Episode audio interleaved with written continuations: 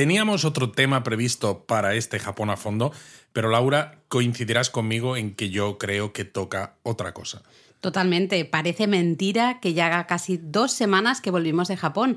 Nuestro primer viaje en casi tres años y medio. Exacto, y nos han preguntado mucho los japonistas, tanto en redes sociales, en YouTube, eh, comentarios al propio podcast, sobre nuestras sensaciones, sobre cosas que hemos visto diferentes o iguales, los precios, etc. Así que yo creo que podríamos hablar de todo esto hoy. Totalmente, vamos allá.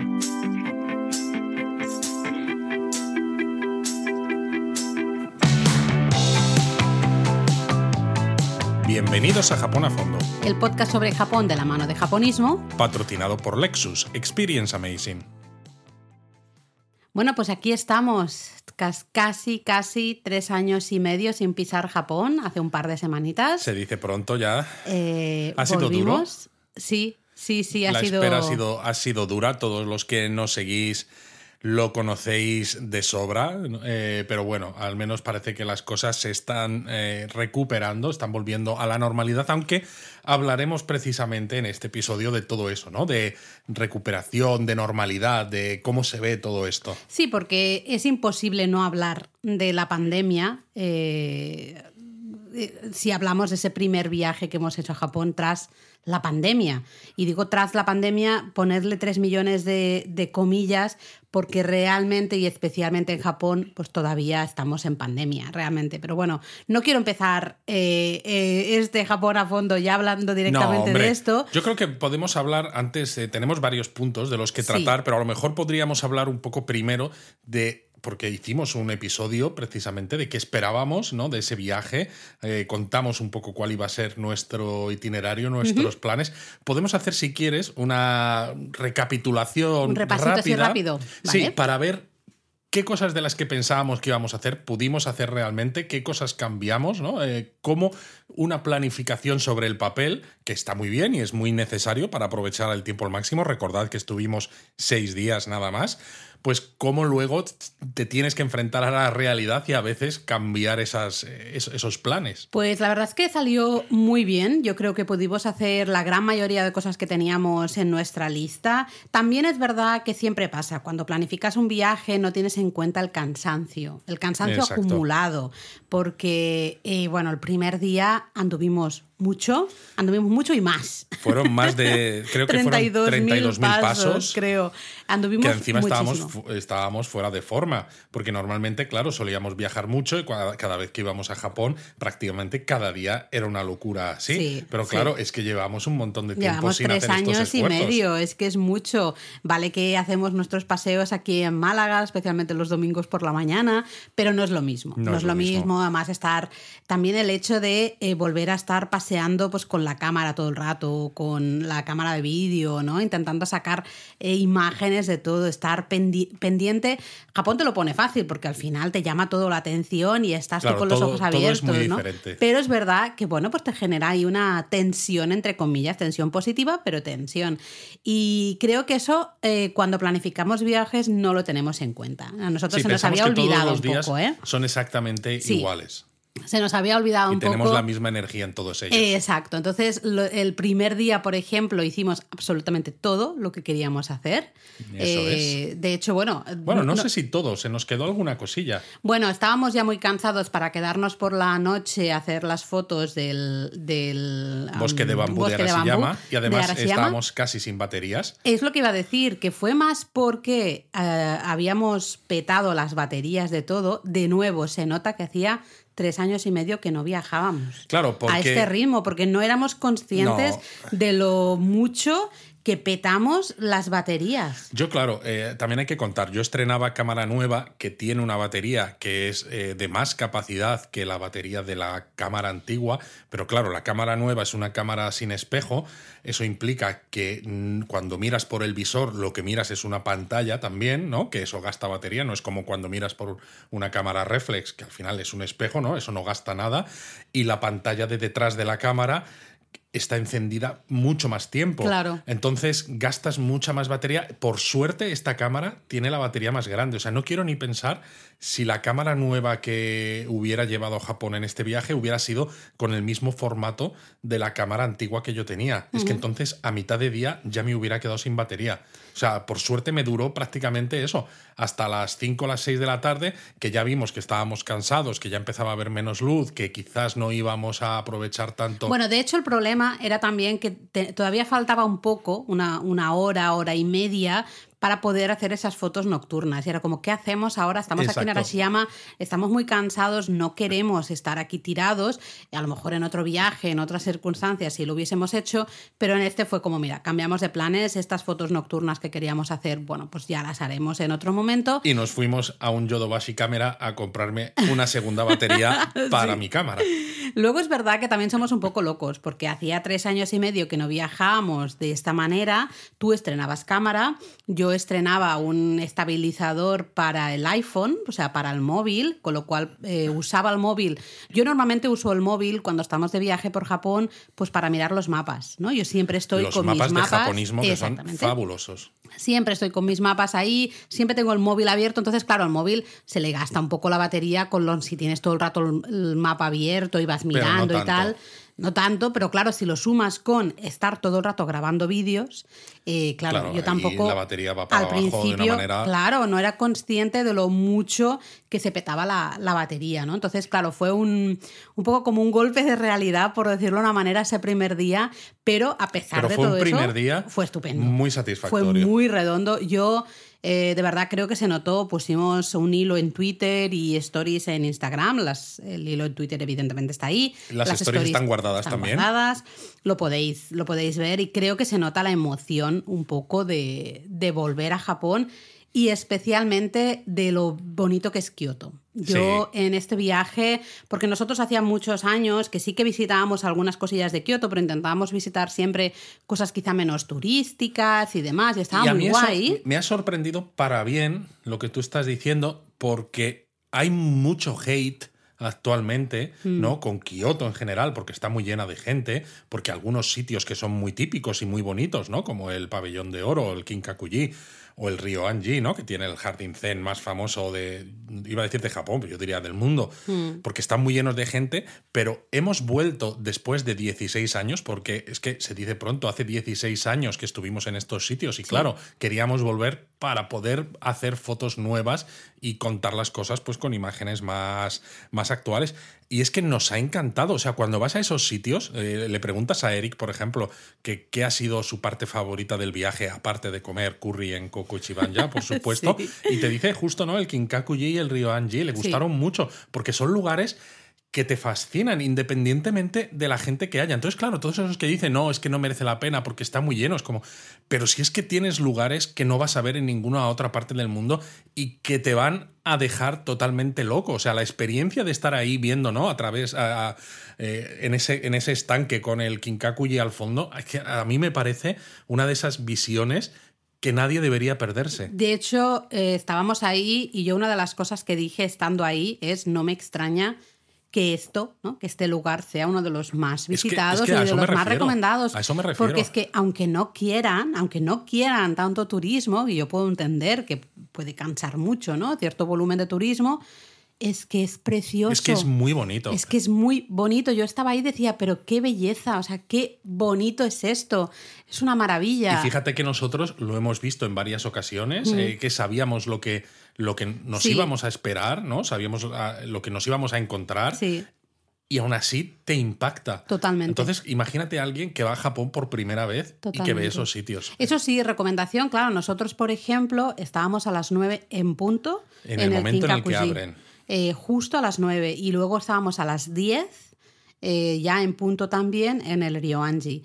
¿Qué quiero decir con esto? Luego, por ejemplo, estuvimos dando un paseo por la mañana a las 8 de la mañana por toda la zona de Higashiyama, que es evidente que todas las tiendas estaban cerradas. Exacto, toda la Pero zona bueno, de las cuestas San Nensaka. Ninensaka, que son lugares muy bonitos. Que he visto fotos, he visto vídeos de esos mismos días en los que nosotros estábamos, que estaba muy petado. Claro, si vas al mediodía, evidentemente está muy lleno de gente. Nosotros ya lo hemos, ya hemos visto las tiendas, yo lo recomiendo también, pero recomiendo también hacerse pequeñas, aunque sea excursiones, un poquito más pronto, ir un poquito más pronto para ver esos mismos sitios con un poquito más de tranquilidad de gente, me A ver, refiero. ¿eh? también hay que decir que la, la fecha en la que se visita Japón te Hace cambia la experiencia, sí. porque incluso aunque tú vayas al Kinkakuji a las 9, hay mucha gente que tiene esa misma idea precisamente para evitar las horas más tardías. Pero Sí, pero hay sí, muchos grupos de turistas, esos que, de los que viajan en grupo, Está claro. que no están a las 9 ahí. Está claro. Van Lo un poquito quiero- más tarde. Pero lo que quiero decir es que si tú viajas a Kioto, por ejemplo,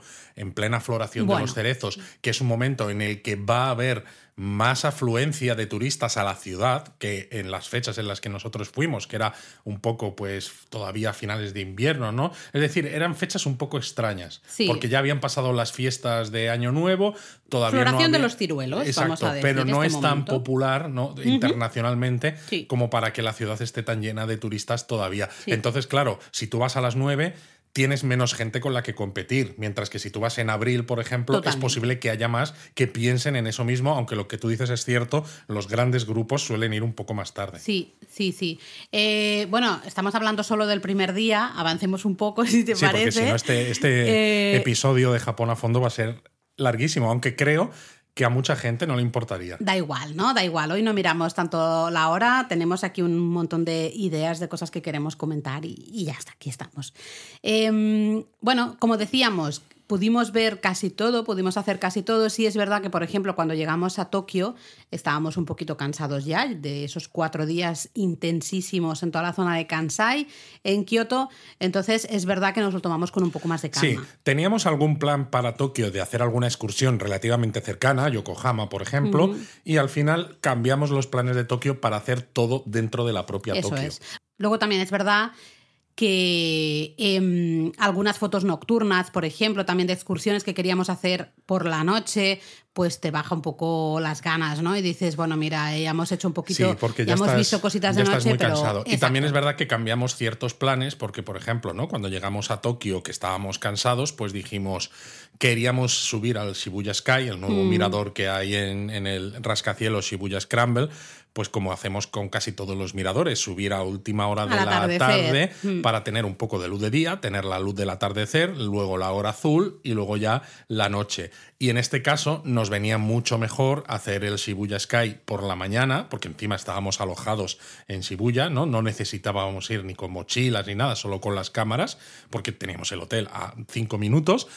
Y claro, no vimos el atardecer desde el mirador, pero nos encajó mucho mejor para planificar el resto del día. Bueno, también nos encajó porque la tarde que llegamos a Tokio, acuérdate, hacía muchísimo viento. Exacto. Y de hecho dijimos, uff, no sé yo si va a estar abierto. No, de hecho lo comprobamos y el mirador exterior estaba cerrado. Ahí está, porque ya sabéis que en condiciones un poco así meteorológicas raras, pues cierran estos Y claro, miradores son al aire miradores libre. caros, ¿no? Entonces dices, ¿para qué voy a ir si no voy a poder estar Exacto, en la arriba. parte interesante del mirador? Totalmente, totalmente, ¿no?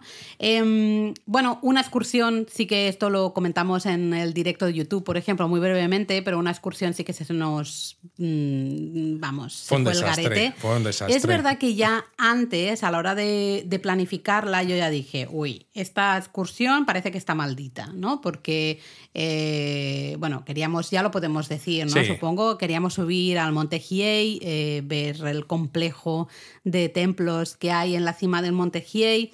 La idea era subir desde Kioto y luego bajar hacia el lago Biwa, porque hay dos, claro, dos, dos como ah, dos maneras, dos caminos. Sí, dos funiculares, digamos, diferentes. Y el ¿no? problema es que la subida desde Kioto eh, se hace con tres medios de transporte diferentes: un tren que se seguía funcionando, luego creo que un, Un teleférico, y un funicular. Un funicular y un teleférico. Exacto. Y el funicular y el teleférico, por fechas invernales, estaba cerrado, porque claro, el monte Hiei está más alto de lo que parece. Sí, y las nieve. condiciones meteorológicas, pues eh, estábamos en unas fechas en las que, bueno, pues lo, lo habían cerrado. Entonces dijimos, qué faena. Porque no hay ninguna otra manera de subir, estuvimos comprobándola, pero dijimos, bueno, podemos subir por el otro lado, Por por el lado del lago Bigua, en lugar de simplemente bajar por ahí, pues hacemos la subida y la bajada Eso es. por ese lado. Em, cuando llegamos a la estación, todo contentos y felices, ya primera, primer mm, aviso de que la cosa no iba a ir bien, y es que el autobús es un autobús lanzadera que nos tenía que llevar desde la estación de tren hasta la estación del teleférico. Del segundo, ¿eh? desde el, del teleférico del lago sube digamos, desde el, lado, desde el lago eh, pues había un aviso de que durante unos días no funcionaba.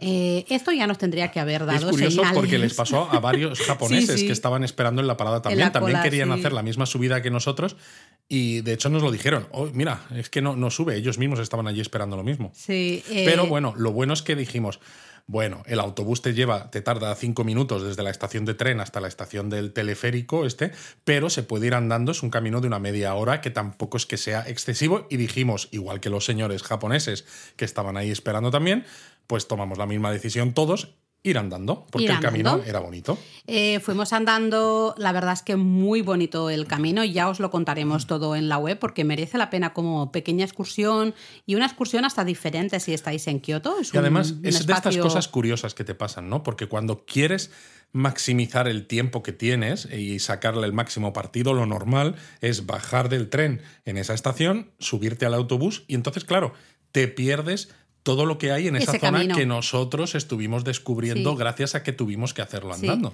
Pero bueno, el, el golpe duro vino cuando llegamos. Estábamos llegando a la estación del teleférico y yo ya veo ahí un cartel y ya dije, mmm, carámbanos. pinta mal.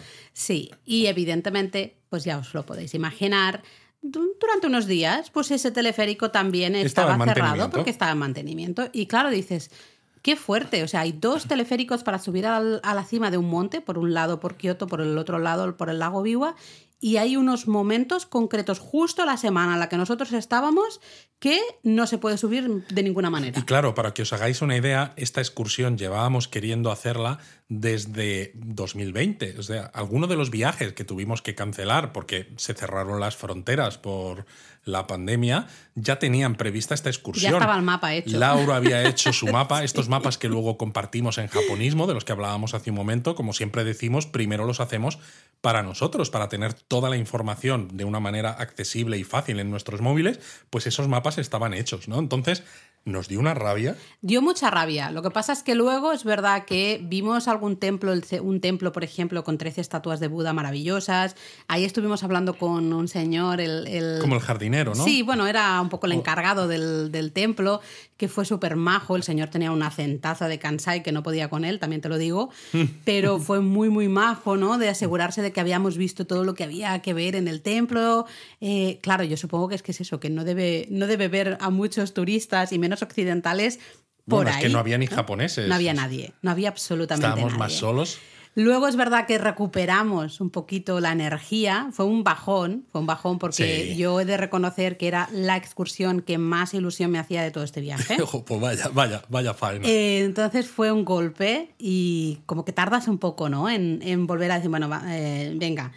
Por suerte hicimos otra excursión, también en la zona del lago Biwa, eh, vistas espectaculares del lago Biwa. Y, y curioso también para los que les guste el- los deportes de nieve. El esquí, el porque- esquí, el snowboard, etcétera, porque está muy cerca de Kioto. Sí, os y a veces parece mentira, ¿no? Que puedas hacer esquí tan cerca de Kioto, porque además se puede alquilar el forfait allí, no necesitas ir con, con equipo si no quieres, ¿no? Sí, totalmente. Eh, os podemos eso, lo vamos a poner en la web, pero recomendar un sitio para hacer esquí, snowboard muy cerquita de Kioto, que no os implique grandes desplazamientos, grandes cambios Exacto. en vuestros itinerarios, etcétera, etcétera. ¿no? Está, está muy guay. Me gustó mucho ese trocito de la, de la excursión. Luego hicimos otro al final del día que a mí una parte me gustó porque tenía que ver con trenes. Sí, eso fue una, un guiñito que yo puse justamente para Luis, porque bueno, ya también lo contaremos más en la web, pero es un sitio en el que los trenes van por las calles Exacto. directamente. Y dices, bueno, pero esto a veces es normal, ¿no? Tú hay veces que ves tranvías o metros Claro, pero son ligeros tranvías. que van por la calle, que comparten plataforma con el tráfico rodado, con los coches, camiones, autobuses y demás. En este caso, la diferencia es que este, este sitio al que, al que fuimos es uno de los dos únicos lugares en Japón en el que hay trenes normales, es decir, trenes pesados, Eso es. no trenes ligeros, ni metros, ni eh, tranvías, que comparten eh, la plataforma, ¿no? Porque las vías están en mitad de la De calle. la carretera. y la verdad es que sorprende mucho y nos gustó mucho. Luego el resto del sitio Es teníamos ciertas expectativas, pero fue- nos dejó un poquito fríos. No, fue fríos, no, congelados. Fíjate lo que te digo, que yo cuando llegamos ahí dije, yo ya he estado aquí. Y es que había estado en ese mismo lugar hace 23 años. Eh, y, re- y en ese momento, cuando, cuando llegamos ahí, ¿te acuerdas que te dije, yo aquí ya he estado y tuve la misma sensación que acabo de tener ahora? Es decir, vaya mierda. de decir vaya castaña del lugar. Tal cual fue de qué decepción. ¿Qué, Sí. qué- qué es esto? Vámonos de aquí, si esto no es nada bonito. Exacto. O sea, fue súper heavy porque tuve, eh, recordé una sensación que había olvidado de hace 23 años y tuve exactamente la misma. Lo que pasa es que al menos para acabar se me ocurrió que ya que estábamos por allí podíamos cambiar la manera de volver y acabar en la estación de Kioto y comiéndonos un ramen en el callejón del ramen de la estación de Kioto. Lo Sí. que pasa que de nuevo yo iba con la idea de comerme un ramen de Kitakata, que es eh, uno de mis favoritos. Uno de mis favoritos, sí. que ya hacía ba- bastante tiempo, ¿no? Que, nos lo, que no lo comíamos por no haber podido ir a Japón, evidentemente, y que Obvio. además en los últimos viajes en los que sí que habíamos estado antes de la pandemia, cada vez que pasábamos por ese callejón del ramen, ¿no? Que hay en la planta 9 de la estación de Kioto, aprovechábamos para comer el ramen en ese restaurante. Y justo este restaurante ya no estaba. No. Porque ese callejón creo que son 10, 11 ahí, restaurantes de sí. ramen, una cosa más o menos así, pero no siempre son los mismos, ¿no? A lo mejor hay algunos restaurantes que duran 5 o 6 años allí, pero luego pues le sustituyen otros restaurantes de ramen que también son muy buenos, pero ya son diferentes.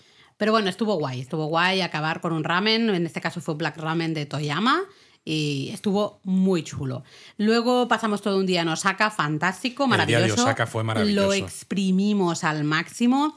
Podríamos haber eh, todavía hecho alguna cosilla más de ver un poco más Dotonbori por la noche otra vez y demás, pero ya no podíamos con nuestra vida, eh, de verdad. nos Estábamos muy cansados. nos dolía todo. Entonces, todo lo que realmente teníamos en nuestra lista de esto hay que hacerlo sí o sí, pues eso salió. Con Sobre lo cual, todo porque Osaka, ya lo contábamos cuando hicimos el episodio acerca del viaje que íbamos a hacer, es una ciudad que nos gusta mucho, es una ciudad divertida, es una ciudad donde hay mucha comida callejera, muchas opciones, pero como vamos eh, muchas veces eh, y lo hacemos al final del viaje y aprovechamos para quedar con amigos, nunca nos llevamos las cámaras y nunca vamos a hacer eh, recorridos turísticos. Eso. Entonces, si vosotros miráis eh, la web en japonismo.com, vais a ver muchísimo contenido de Tokio, es evidente, es la capital, es grandísima, vais a ver mucho contenido de Kioto, pero en Osaka, aunque también hay, se nos quedaba un poco corto para nuestros propios estándares, Sí. incluso teniendo en cuenta lo que nos gusta la ciudad y el tiempo que hemos pasado allí. Es que Sí. Mis dos primeros viajes a Japón, yo no pisé Tokio. En mis dos primeros viajes estuve solamente en Kansai y en los dos estuve en Osaka como base de operaciones. Sí. Entonces dices, ¿cómo puede ser no? que Osaka no la tengamos más eh, trabajada en la web? Y es por, por esto, ¿no? Pero este, eh, mira que solo fue un día, pero yo creo que lo que tú dices muy, muy, bien aprovechado. aprovechado. Descubrimos lugares un poquito menos conocidos de Osaka y quere- tenemos ganas de presentaros una Osaka, la Osaka divertida, de comida callejera y demás que nos gusta, pero luego también una Osaka yo creo un poquito diferente, quizá nueva para muchos de vosotros, con templos y santuarios espectaculares, con zonas de paseo maravillosas, bueno, en fin, ya lo veréis todo prontito, prontito, Prontito, prontito. en la web. Eso sí, tengo que decir que ya como estábamos seis días solo, eh, fue muy duro, pero dijimos de que no íbamos a quedar con absolutamente nadie. Mira que tuvimos amigos que nos decían, "Eh, vais a venir, qué bien, podremos vernos. Y fue tener que decir que no, fue complicado, Eh, a porque al final era un viaje de, de trabajo, claro. Sí, eh, fue muy duro porque estás en Osaka y dices, ay, podríamos acabar, ¿no? Y cenar, eh, estar con nuestros amigos y tal. Pero claro, ya dices, cenar con amigos japoneses implica quedar pues probablemente a las seis o a las cinco y media Sí, o algo exacto. así.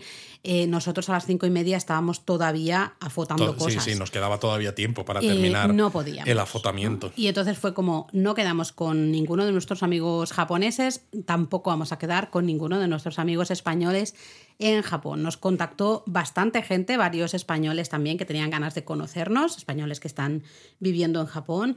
Y lo sentimos mucho a, a todos, os dijimos lo mismo, no podemos, porque es que si metemos a uno ya se abre un poco la puerta y no tenemos tiempo. ¿vale? Entonces eso fue durillo, pero a cambio es verdad que, que oye, Bueno, que aprovechamos. aprovechamos muchísimo el Que, tiempo. que es un poco lo que decíamos, es un viaje de trabajo y la gente en la comunidad de Discord, ¿no? que rec- os recordamos está abierta a todo el mundo, tenéis el enlace en la descripción del episodio del podcast.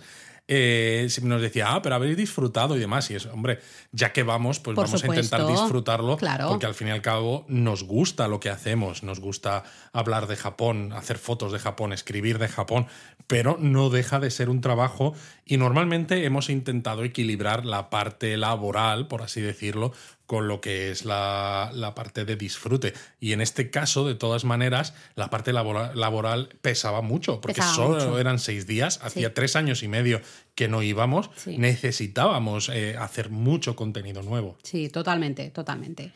Em, luego, bueno, Tokio lo disfrutamos, ya lo hemos dicho Mucho. antes. Hicimos una excursión, un par de excursiones súper chulas, muy diferentes y que tenemos muchas ganas de poner en la web para que las podáis disfrutar también vosotros. Yo, a mí Tokio, hace años, ya en 2019, cuando estuvimos dos meses en verano, a mí eh, la, la experiencia en Tokio me, ha cambiado desde hace años, ¿no? Eh, Tokio es una ciudad que me gusta mucho, siempre lo he dicho, y es verdad que los grandes centros turísticos de Tokio, eh, igual que decíamos de los de Kioto, merecen mucho la pena y cuando vas una primera vez, ¿no? Ver eh, esa locura de gente en Shibuya, ver los neones de Shinjuku, por ejemplo, ciertos sitios, merece mucho la pena, pero a mí cada vez más me encanta el Tokio de Diferente. los alrededores. el Tokio este donde ves a la gente, pues eso, pasear eh, por las orillas del río o pues ves zonas... eh, no sé, residenciales donde no hay casi turistas, donde ves galerías comerciales, ¿no? Estas calles techadas, las Shotengai, que a veces parecen casi de, de hace 30, 40 años, pero que tienen un cierto encanto ahí bonito, no sé.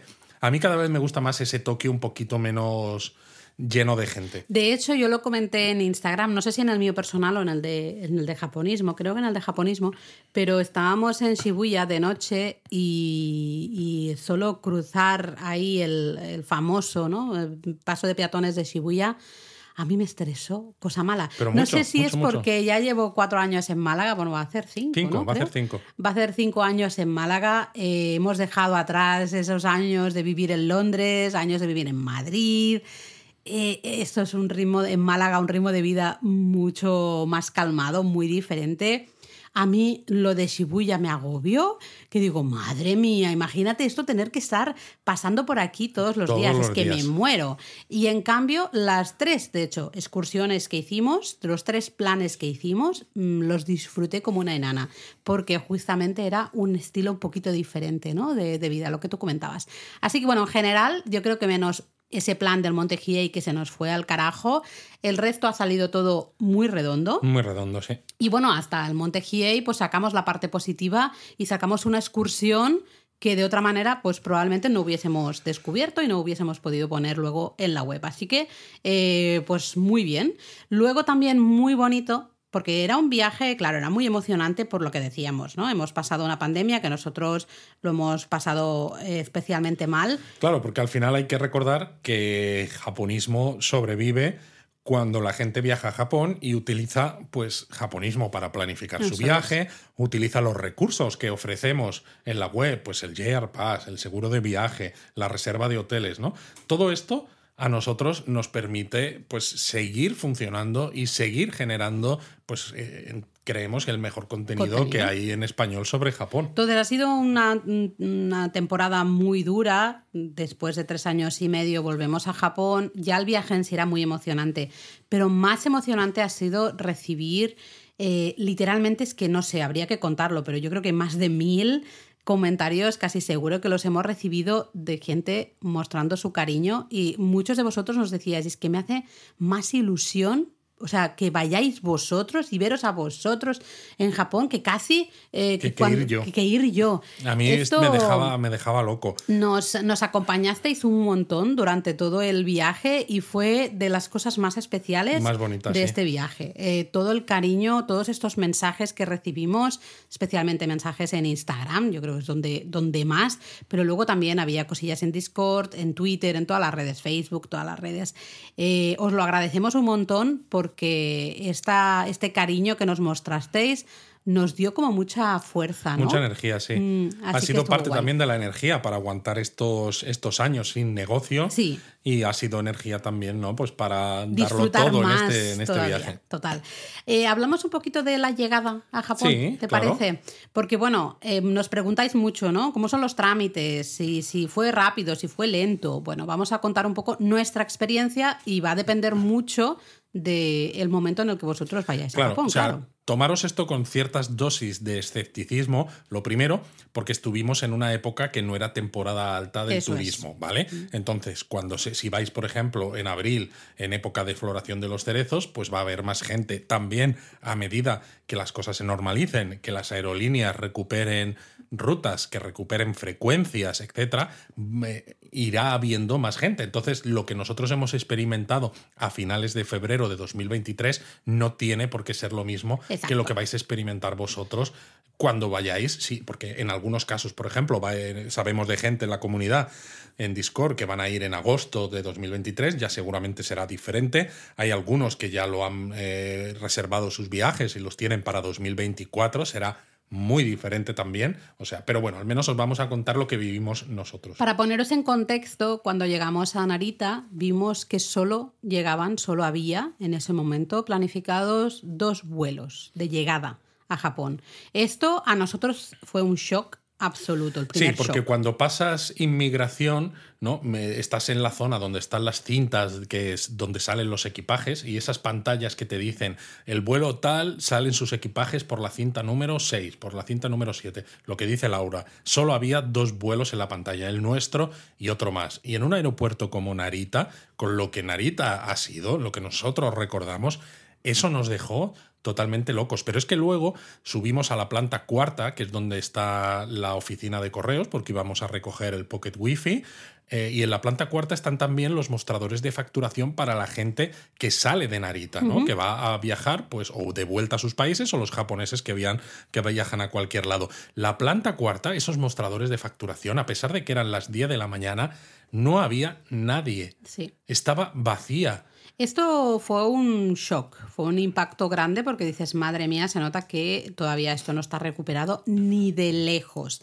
Entonces, no sé si por esto probablemente es verdad que nosotros, todo el trámite de el control de, de si tenías el tema de vacunas, PCR y demás, el control de inmigración y el control de aduanas, lo hicimos todo en aproximadamente 20 minutos. Sí, tardamos fue hiper nada. rápido. Es verdad que nada más bajarnos del avión, hay unos señores por ahí que van gritando que prepares la pantallita, esta famosa de la página Visit Japan Web, eh, que si has hecho todos los, to- todos los pasos correctamente vas a tener una pantalla que está en azul, que es señal de que todo está correcto, todo Sí, está bien. Ese azul es el verde japonés, ¿no? Como un Exactamente, semáforo, entonces- eso significa que está ok.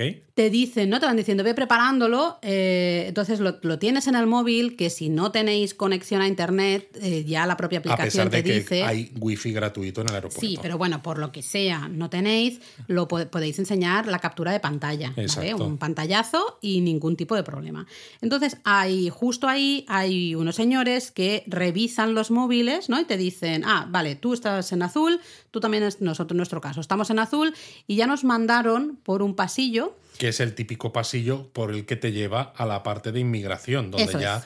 pues haces todos los trámites para entrar en el país. Entonces, en nuestro caso, como nosotros lo teníamos todo en, en azul, fue súper rápido. Mientras que había mucha gente que la estaban apartando a un lado porque no tenían esos certificados subidos o no habían hecho la- Los no- no, pasos, sé, no los habían fuera, hecho no correctos sabemos, y sí. tenían que rellenar información ahí mismo. Eh, ahí se, se generó una montonera impresionante. Había un montón de gente y de hecho ese pasillo, porque nosotros pasamos por el centro, parecíamos casi como famosos, por decirlo de una manera, porque había sillas a ambos lados de ese pasillo y es donde dejaban, supongo, a la gente que no había hecho todo el proceso en la página web, esta de Visit Japan Web, eh, esperando a hacer, luego las comprobaciones. Con lo cual, recomendación, haced eso. Si lo, hacéis, vais a ir mucho más rápido. Nosotros fuimos hiper rápido porque había dos vuelos de llegada, es decir, relativamente poca gente, y la gran mayoría de gente, yo no sé por qué, pero la gran mayoría de gente no tenía toda esa documentación subida a Visit Japan Luis, ¿qué haces? Que tiras cosas por aquí, hombre. Tiro cosas por aquí. Entonces, recomendación, esto, eh, llevar toda la documentación puesta porque fue vernos esto en azul y dejarnos, ¡pum!, pasar directamente. Nadie comprobó nada más. De ahí nos fuimos directamente ya en migración que evidentemente como fuimos de los primeros, ¿no? Exacto, eh, no tuvimos que esperar casi nada. Nada. Eh, inmigración también, la verdad, fue muy bien. La chica que nos tocó inmigración era muy simpática también, sinceramente. muy bien.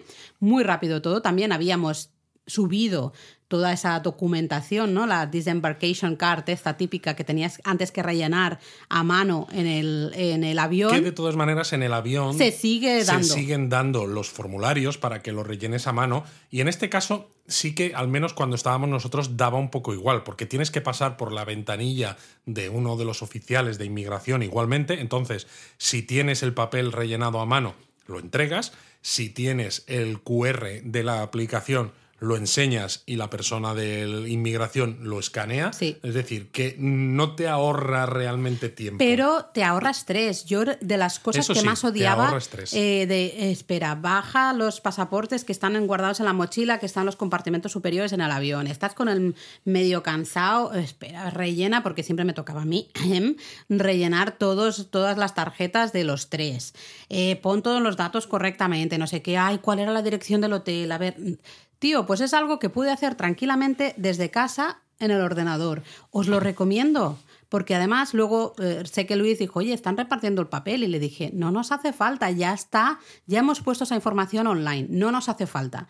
Y no hace falta. Tú le enseñas luego ese QR a la persona de inmigración, foto con ahí... Lo que sí que me eh, pareció de todas maneras un poco más farragoso fue la parte de aduanas. Totalmente de acuerdo. Porque la parte de aduanas, la aplicación de Visit Japan Web también te genera un código QR, con lo cual no tienes que rellenar ese formulario que antes rellenabas, que piensas, bueno, bueno, es un, es un paso adelante, pero una vez que has recogido los equipajes y antes de pasar ¿no? por esos mostradores donde están los oficiales de aduanas justo antes de salir ya a la zona de la terminal, pues hay unas máquinas, de nuevo, donde tienes que, atención, tienes que escanear tu pasaporte y al mismo tiempo escanear el código QR. Y entonces, dice, y entonces se abren unas puertas y ya pasas a esos oficiales de aduanas. Pero dices, si yo ya he hecho esto y ya lo he escaneado, pues ya está, ¿no? Entonces se sintió como que estábamos duplicando esfuerzos. Totalmente, porque el, oficial de aduanas nos volvió a pedir los pasaportes. O sea, muy amable también el señor, pero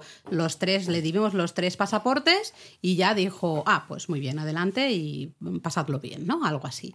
Y ya salimos. Entonces, eh, estoy de acuerdo. El proceso de aduanas no lo entendí muy bien, no entendí muy bien toda esa parafernalia, la verdad. Porque además no había tantas máquinas para escanear. No había tantas máquinas. Llegábamos pocos vuelos en ese momento. En el momento en el que esto se recupere un poco, sí. Mm, miedo me da lo que pueda. Yo creo que van a tener que cambiar algunas cosas porque si no va a ser, vamos, se va a generar ahí un lío tremendo. Pero es eso, en nuestro caso fue todo hiper rápido. Nosotros llegamos a Narita como a las 10 menos 10 o algo así y, con toda la calma porque fuimos a buscar el Pocket Wi-Fi arriba.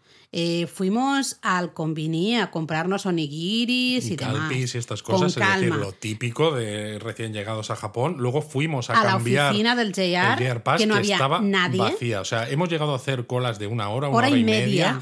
Y fue llegar a la planta donde están las estaciones de Narita, ¿no? Tanto la de Keisei Skyliner como la de Narita Express, etc.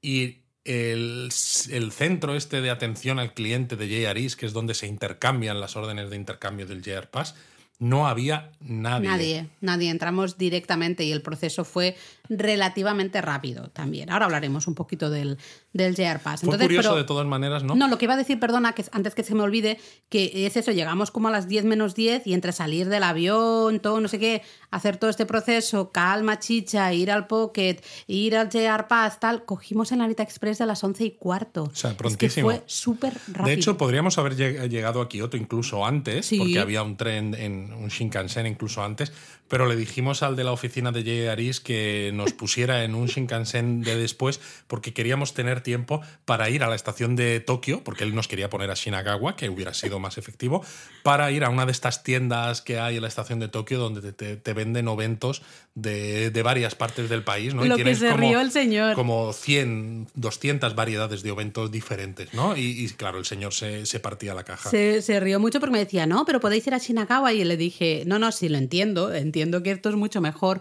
pero es que necesito que me dejes un poquito de tiempo porque queremos ir a esta tienda concreta de eventos. Y claro, el señor se partió de la caja porque decía, madre mía, esto no sé". Madre mía, Qué frikis, qué frikis son estos señores.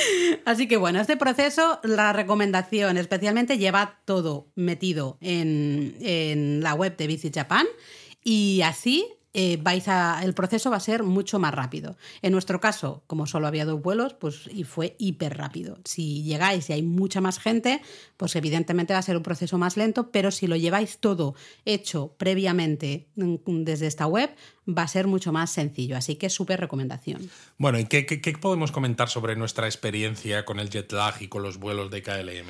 Pues fíjate, eh, ha sido el viaje en el que no hemos tenido realmente jet lag ni a la ida ni a la vuelta. Exacto. Em, fue curioso porque, a ver, es un viaje que es en plan, nosotros teníamos esta semana, porque Eric tenía fiesta, era la Semana Blanca en Málaga, una semana no lectiva, y éramos un poco inflexibles en las fechas. Teníamos que eh, ir y volver en un momento concreto, ¿no? Entonces ahí ya tenemos un pequeño problema. Ya sabéis que cuando somos inflexibles en fechas, pues a veces hay que aceptar cosas que a lo mejor no son las mejores, ¿no? ¿Qué quiero decir con eso? Pues que tuvimos que hacer, por ejemplo, por combinación de vuelos, hicimos un vuelo de Málaga a Ámsterdam, dormimos en Ámsterdam. Porque el vuelo a Japón no salía hasta la mañana siguiente. Eso es. Entonces a la mañana Y siguiente. nosotros nos fuimos habíamos a llegado a Ámsterdam por la tarde. Eso es, ¿no? Entonces era un viernes, eh, salimos a Ámsterdam. Pues fíjate que algo que de buenas a primeras parecía que era un, perdonadme eh, la palabra, pero coñazo, de decir, ostras, es que sales el viernes, te vas a Ámsterdam, duermes el viernes en Ámsterdam, sales el sábado hacia Japón, llegas el domingo por la tarde a Japón. Yo ta, fíjate, ta. yo ya pensaba que aunque perdiéramos un día, en cierto modo, Sí. que iba a ser mejor. Porque claro, haces noche, por mucho que, de hecho nos, mm, nos pagamos una habitación de hotel en un, en un hotel que estaba a cinco minutos en lanzadera del aeropuerto. Eh, el propio hotel tenía eso, la lanzadera, ¿no? Que hacía rutas cada 20 minutos, me parece, Sí. desde el aeropuerto hasta el hotel y viceversa. No era mm, gran cosa, las camas no eran gran cosa, pero el hecho de tener el vuelo largo al día siguiente, despertarte, ¿no? Poder ducharte, poder ir cómodamente, es decir, que no acumulas las horas de espera en el aeropuerto, Mm. no acumulas las dos horas y media más o menos que hay de Málaga a Ámsterdam El en avión, estrés. no acumulas el estrés, nos hizo afrontar ese viaje Sí. largo, el viaje intercontinental de Ámsterdam a Tokio, de una manera mucho más relajada. Mm, Luego el, el vuelo fue fantástico, tanto a la ida como a la vuelta. Eh, es verdad que dijimos, vamos a intentar descansar mucho los ojos, porque una de las cosas que nos pasaba siempre es que, eh, claro, usamos, vemos películas porque dices, no puedo dormir. Ya, nadie puede dormir en un avión, a no ser que vayas en business y que te tumbas ahí, entonces ahí estás roncas y todo, ¿no? Pero normalmente nadie puede dormir, pero ya no es dormir, dormir, es sino descansar los ojos. Descansar los ojos y descansar un poco, el- entre comillas, el cuerpo, ¿no? De decirle a tu cuerpo, ahora es hora de estar, sí, off, ¿no?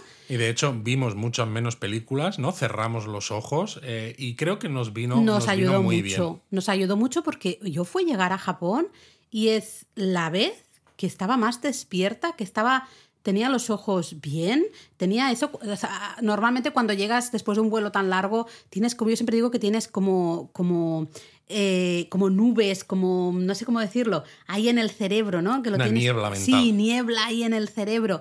Y en cambio esta vez estábamos súper bien. Sí, yo, y yo, por ejemplo, que suelo tener problemas de- con los ojos, ¿no? Por mi rinitis crónica, por alergia y demás, eh, en esos vuelos acabo con los ojos rojísimos, fatal, y esta vez los tenía estupendos. Sí, y a la vuelta eh, exactamente igual. Es verdad que a la vuelta era un vuelo nocturno, aunque eh, telita también, porque la vuelta, de nuevo, por esa inflexibilidad de nosotros tenemos que llegar este día como muy tarde, tuvimos que hacer un Narita-Seúl, eh, Incheon, eh, de Incheon Ámsterdam, que encima por los vientos que había de cara tarda- tardó el Tardó vuelo más. 13 horas y media, y luego ya una escala, una espera muy larga, como 5 horas creo que fueron, y luego ya de, de Ámsterdam a Málaga. Pues llegamos a Málaga después de como 30 horas realmente estando despiertos, ¿no? Digamos, de viaje. Y llegamos bien a Málaga también. y yo abrí maletas, puse lavadoras, vimos la Fórmula 1 y nos fuimos a dormir, sí, evidentemente. Un poco como a más las- pronto A las de- 9 de la noche estábamos ya todos en plan a dormir. Exacto, pero bueno, que llega Pero por la noche. Dormimos toda la noche. eh, al día siguiente, pues trabajamos. Yo fui a clase, trabajamos. Eric se fue al cole. Y ya. Y Muy bien, muy normal. bien. Sí, es verdad que esa, esta primera semana, pues los, exactamente los primeros días, a las 9 de la noche estábamos en plan, no, no puedo más, ¿no? Tiene sueño. Pero realmente durante el día hemos estado perfectos. Sí, sí, hemos estado muy no ha habido activos. nada de. Y no sé, no sé. eh, Sí, sí, a mí este vuelo nocturno me, me- me ha gustado. y mira que fue largo, porque de nuevo, ¿no? De Narita a Incheon. Y ahí espérate un par de ¿Cómo horas. se nota, Laura, Incheon. que das clases de coreano? Porque has pronunciado Incheon. Incheon, es que no es Incheon, pero bueno. A ver, repítelo otra vez. No, ahora me da vergüenza, ahora Venga, no lo digo. No, Dilo. ahora no lo digo. Eh, pues eso, que fue muy, muy largo, pero en cambio de. Calla, a Seúl. Que tampoco es Seúl. es Seoul. bueno, lo dicho, que fue genial. Eh, y he de decir que, oye, comimos muy bien también en KLM. Comimos muy bien. A mí me gustó muchísimo la comida a bordo. Pues sí, comimos súper bien, la verdad, eh, muy bien. Tanto a la ida como, como a la vuelta, muy, muy bien. Y luego, no sé, la gente en KLM. Las tripulaciones. ¡Qué o sea, maravilla! y mira que, Una pasada. o sea, no penséis que sabían que éramos japonismo ni nada, nada de nada. Bueno, de hecho, algunos se enteraron sobre la marcha. Ahí estamos. Porque recuerdo que a, a la ida, eh, pues uno de los momentos ¿no? que nos levantamos pues un poco a estirar las piernas, estas cosas que recomendamos en un Reels, eh, en un TikTok, ¿no? De, En un Shorts de cómo YouTube también. Llevar mejor todavía la experiencia del vuelo, del vuelo a bordo, Mm. pues estábamos en la zona, ¿no? Pues donde ponen eh, entre horas pues bebidas y algo Algunos de picar, snacks. las galletas estas típicas holandesas, las Stroopwafel, que a mí me encantan. Eh, y nos estuvo preguntando, ¿no? La tripulante de cabina, porque en ese momento no había nadie, y decía, ay, ¿cómo es que vais a Japón y tal? Y le contamos, le contábamos a La qué nos historia de nuestra vida. Y se quedó, dijo, "Oh, pues qué interesante, ¿no? Y al cabo de un rato se acercó a Laura Mm. y le dijo, es que, claro, resulta que varios de los tripulantes que estamos en este vuelo va a ser nuestra primera vez en Tokio y cuando les he contado a los demás que he hablado con vosotros y a qué os dedicáis, me han dicho, ¿y no, le has no les habéis pedido, no les has pedido recomendaciones? Y entonces nos vino a pedirnos recomendaciones de qué cosas ver en Tokio, que a, mí me dejó loquísimo. Le hicimos una listita en una hoja, además recomendaciones, intentamos ponerle un poco recomendaciones guays y de cosas exactas, que no en plan, ve a Shinjuku, no, sino, pues oye, ve a Shinjuku, puedes disfrutar de esto y esto, pero también te recomendamos pues tomarte un cóctel en el, en el, bar. por ejemplo. Exacto, ¿no? En el Park Hyatt. o- No sé, le hicimos ahí una lista, un montón de cosas, se la dimos, la chica súper agradecida, ¿no? Emocionada, se lo leyó todo diciendo, ah, pues esto lo vamos a hacer, oh, qué chulo, no sé qué, no sé cuántos. Y al cabo, cuando ya estábamos aterrizando, casi, pues vino con, nos dio una tarjetita dándonos las gracias por todas las recomendaciones, nos dio unas galletitas de estas eh, que, que tanto le gustan a Luis, bueno, a mí también, pero son, son telitas, son potentes, y fue, fue como muy bonito, ¿no? Fue De- muy bonito. Y luego, además, en ese vuelo, a mí se me acercó el sobrecargo, ¿no? El jefe de, de la tripulación de cabina, que el señor hablaba un montón de idiomas, porque me acuerdo que a la, a la salida, cuando estoy diciendo, no, lo normal, hablan en inglés, hablan en holandés y tal, y luego empieza a hablar en alemán. Y dice, en esta tripulación también se habla alemán. Entonces luego, en español, bla, bla, bla, bla. En esta, esta tripulación también habla español. Y luego, otra vez, italiano. Esta tripulación también habla italiano. Y todas las veces era el él. mismo señor, ¿no? Y dices, madre mía, pero ¿cuántos idiomas habla este señor? Y me contó, en perfecto español, que era una de las pocas personas del mundo que había visitado todos todos los países, ¿no? Eh, que dices, madre mía, Vaya qué tela, locura. ¿eh? Entonces me preguntó, eh, ¿hablas inglés bien? Y yo digo, sí. Dice, pues si, te- si quieres te voy a regalar un, libro que he escrito y tal. Y me regaló su libro, que dedicado además, ¿no? Que además, claro, pone la fecha, el número de vuelo, ¿no? Y, y esto. Y me pareció también un detalle súper bonito. Luego a la vuelta, ya en el último vuelo, el de el de Ámsterdam Málaga, tras eso, 25 horas dando vueltas 28. por el, 28 horas dando vueltas por el mundo. Eh, pues una de las también de tripulación de cabina estaba repartiendo como pinturitas y eso para los niños. Y claro, vio a Eric y dijo, bueno, yo te lo doy, aunque sé que esto probablemente Exacto. Eres niño, pero ya no tanto. no tanto, ¿no? Y empezamos a hablar de esas cosas que yo creo que cuando eres amable con la gente, la gente también es amable, ¿no? O debería ser así siempre. Se genera ahí un entorno como bonito. Un entorno positivo al final. Y estuvimos hablando y le contamos que veníamos de Que Narita. llevábamos 28 horas despiertos. Y claro, la chica decía, pero ¿y aquí con una sonrisa hablándome eh, súper amables, ¿no? Majos y tal? Y lleváis ahí tropocientos horas despiertos, ¿cómo lo hacéis? No sé qué. Bueno, estuvimos hablando un poquito de todo esto y de nuevo también, al cabo de un rato, pues viene una de las compañeras, Una ni de las siquiera era compañeras, ella, es decir, que habían hablado entre ellos y eh, también nos dio una tarjetita diciéndonos que olé nosotros, ¿no? Y Exacto, nuestra nues- resiliencia. Totalmente. Fue súper bonito. Para un primer viaje a Japón Sí. después de tres años y medio, ¿no? Eh, con todo lo que suponía de, de carga emocional para nosotros. La experiencia que hemos tenido con las tripulaciones de KLM a mí ha hecho que el viaje, tanto la ida como la vuelta, lo haya disfrutado muchísimo más, ¿no? Entonces mi recuerdo de este primer viaje es incluso más positivo gracias también a toda esta gente que tan buena con la que nos hemos encontrado un poco al azar, porque es eso, nunca sabes con qué tripulación vas a estar ni nada, ¿no? Pero es lo que tú dices, cuando tú tienes una mentalidad positiva y vas con una sonrisa en la cara y eres amable, al final eh, todo se realimenta y se realimenta desde, desde un punto de vista positivo. Totalmente de acuerdo, fue muy especial. Eh, avanzamos, no sé cómo vamos, seguro que llevamos un montón de rato Bueno, ya. yo creo que llevamos 50 minutos. Madre mía, sé. bueno, vamos a ir un poquito más rápido entonces, o no. Bueno, vale.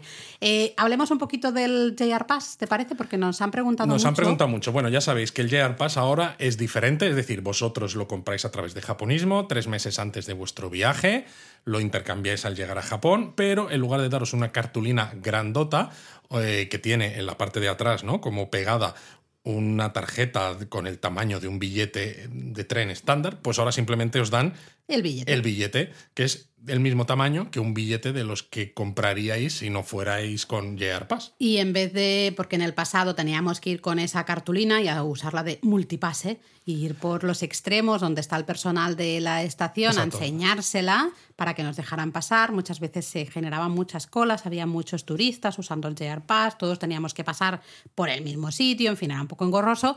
Ahora, como tenemos el billete tal cual, pues lo podemos pasar directamente por las máquinas. Eso sí, eh, como este JR Pass te genera, igual que el anterior, te da reservas gratis en todos los trenes de JR, que es algo muy recomendable, os van a dar la típico- el típico billete que no sirve para viajar, pero que tiene la información acerca de el, el asiento que tenéis asignado y entonces puede tener la- podéis tener la duda de cuando pasáis por esas máquinas de acceso a las estaciones de qué billetes tengo que meter, porque si tú compras un billete de Shinkansen, por ejemplo, te van a dar tres billetes. Sin JR Pass. ¿eh? Sin JR Sí, Pass, Si tú digo. compras un billete tal cual, sin JR Pass. Te van a dar varios billetes porque son varias tarifas que se, que se suman unas a otras. En ese caso, se meten los tres billetes. Los tres billetes hay que en- meter. pero en este caso, cuando viajas con JR Pass, solo tienes que introducir el JR Pass en las máquinas de acceso. Sí, yo creo que eso es lo más importante a recordar. Eh, siempre, hasta Narita Express, por ejemplo, que es, un, que es un tren con todos los asientos reservados, es decir, todos vamos a ir con ese otro, esa otra cartulinita, ¿no? ese otro billete en el que va a poner en qué coche y en qué asiento estamos. Pues eso nos lo guardamos, ese no lo metemos en la máquina, solo metemos el JR. Exacto. Entonces lo metes, se abre el torno, lo recoges y accedes normalmente. Hay que tener cuidado porque te dicen muy claramente, nada más canjeas el JR Pass, que si lo pierdes o lo dañas, te aguantas. Sí, esto es extraño, ¿no? Porque cuando tú tienes el comprobante de que has pagado y tienes un billete que te dura pues 7 días, 14 o 21, parece muy extraño. O sea, ent- entiendo que lo quieren hacer para evitar chanchullos y gente que diga, uy, lo he perdido y así obtienen un segundo JR Pass que lo utilice otra persona, ¿no? Pero desde el punto de vista de atención al cliente resulta horrible. raro que te digan que si pasa algo con el JR Pass, que te aguantas, ¿no? O sea, Sí. tú has pagado un dineral por adelantado y es como, oh, se siente. Yo la primera vez que metimos el JR Pass por la máquina, eh, casi me hago pipí encima de los nervios porque digo, imagínate que la máquina se traga este JR Pass y que eh, queda invalidado o lo que sea. Te entra ese miedo porque claro, el señor ahí de, de la oficina te ha estado diciendo, es que si lo pierdes o le pasa algo, pues te aguantas. Vale, vale, un poco esto, un poco. Entonces... Bien, eh, está guay porque no tenemos que hacer colas para pasar por, ¿no? por, por los lados. En ese sentido, mucho más cómodo. Podemos hacer la reserva también nosotros desde las máquinas, aunque telita también. Ahora, si quieres, hablamos un poco de eso. Pero a la vez es mucha tensión porque primero es un billetito muy chiquitito que es mucho más fácil de perder que la cartulina. La cartulina era horrible porque no te cabía en ningún bolsillo, pero era más difícil de perder. Sí, totalmente. Y luego lo que tú dices, eh, con el JR Pass las reservas de asientos están incluidas. Normalmente con el anterior lo que hacías era ir a una oficina de billetes, esperabas la cola que hubiese y le decías al señor, pues mira, voy de aquí a aquí, en tal día, en tal hora y te daba la reserva sin coste adicional. Ahora mismo, con este JR Pass, que lleva incluido un código QR, las máquinas de reserva de billetes que hay a los lados de, de los, de las zonas de acceso, donde los japoneses normalmente reservan sus billetes para viajar, tienen una sección que es para el JR Pass nuevo. Entonces, cuando tú tienes ese JR Pass, puedes seguir yendo a la oficina de billetes y que un, un miembro de un parte del personal de JR te, te haga la reserva. Pero si no quieres, puedes ir a una de estas máquinas, pulsas en la opción de JR Pass.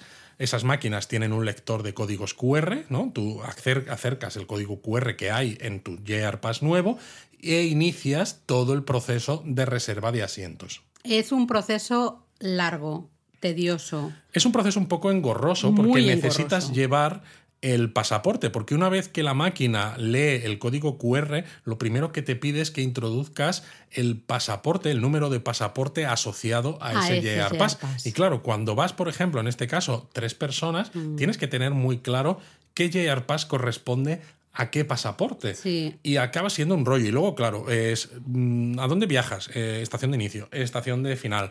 Eh, ¿Viajas con maleta grande, sí o no? Sí, no, en nuestro caso. Eh, ¿Para qué día haces el viaje? ¿Para hoy, para mañana, para pasado, para tal? Vale, eh, estas opciones, venga, pan. Eh, ahora reserva los asientos. O sea, es relativamente sencillo, pero nosotros, por ejemplo, claro, teníamos que sacar reservas para tres personas. Es un rollo. Se tarda un ratito. Sí.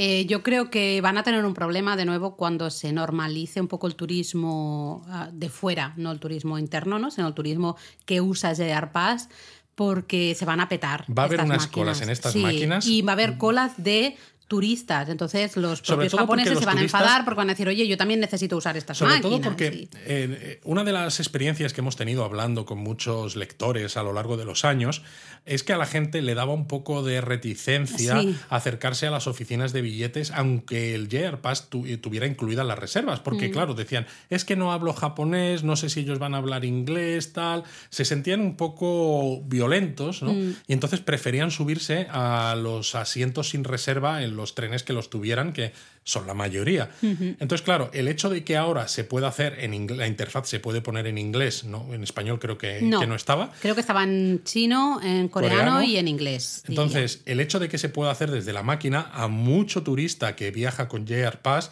le va a resultar muy, mucho más cómodo porque no va a tener que acercarse a la oficina de billetes a por la reserva de no asientos. tienes que hablar con nadie. No, No, tienes que hablar con nadie, exacto. No te pone tan nervioso. Entonces, creo que va a haber unas colas eh, para acceder a estas máquinas que van a ser una locura. Sí, a mí me da, me da esa sensación. Veremos qué sucede si aligeran un poco. No entiendo que te pregunten el número de pasaporte, porque al final ya, o sea, es una comprobación que da igual. Si tú tienes, si tú por lo que sea estás usando el JR Pass de otra persona de manera ilegal, eh, esa persona te da su número de pasaporte y, Y ya ya, está, está. O sea, de la o sea, O sea, ya te han comprobado el número de pasaporte cuando te intercambian la orden que tú llevas por el, el JR Pass propiamente dicho, ¿no? Entonces ya está comprobado, ¿no? ¿Para qué tienes que...? Como mucho te lo podrían comprobar, por ejemplo, así hacer checks random, ¿no? En los trenes de pedirte el JR Pass y el pasaporte y comprobar esos números que concuerden y que tú seas la persona que dice y si no, pues multa al canto, ¿no? Porque evidentemente el JR Pass es personal, no lo, no lo podemos estar dando por ahí a otras personas. Eso desde siempre. Entonces, no entiendo muy bien que te pregunten eso. Creo que hace que, todo el proceso sea mucho más lento, mucho más lento y se va, se va a liar. ¿no? Pero bueno, en general, positivo, muy positivo el hecho de poder usar, tener libremente, poder usar las máquinas, vas mucho más fácil. Eh, a mí, por ejemplo, me falló uno de nuestros JRPass decir, Es mucho más positivo hasta que te falla. Sí, uno falló, no sabemos por qué, porque los otros dos funcionaran.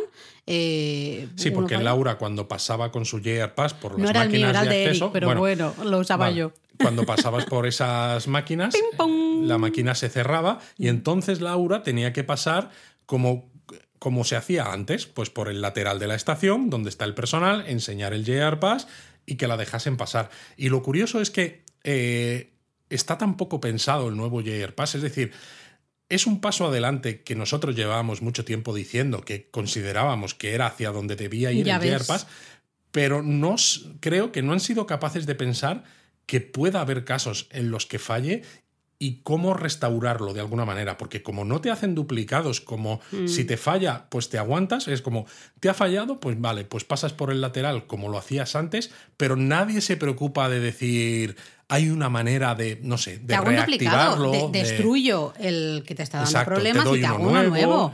No creo que sea tan complicado de hacer, pero en ningún caso, ¿no?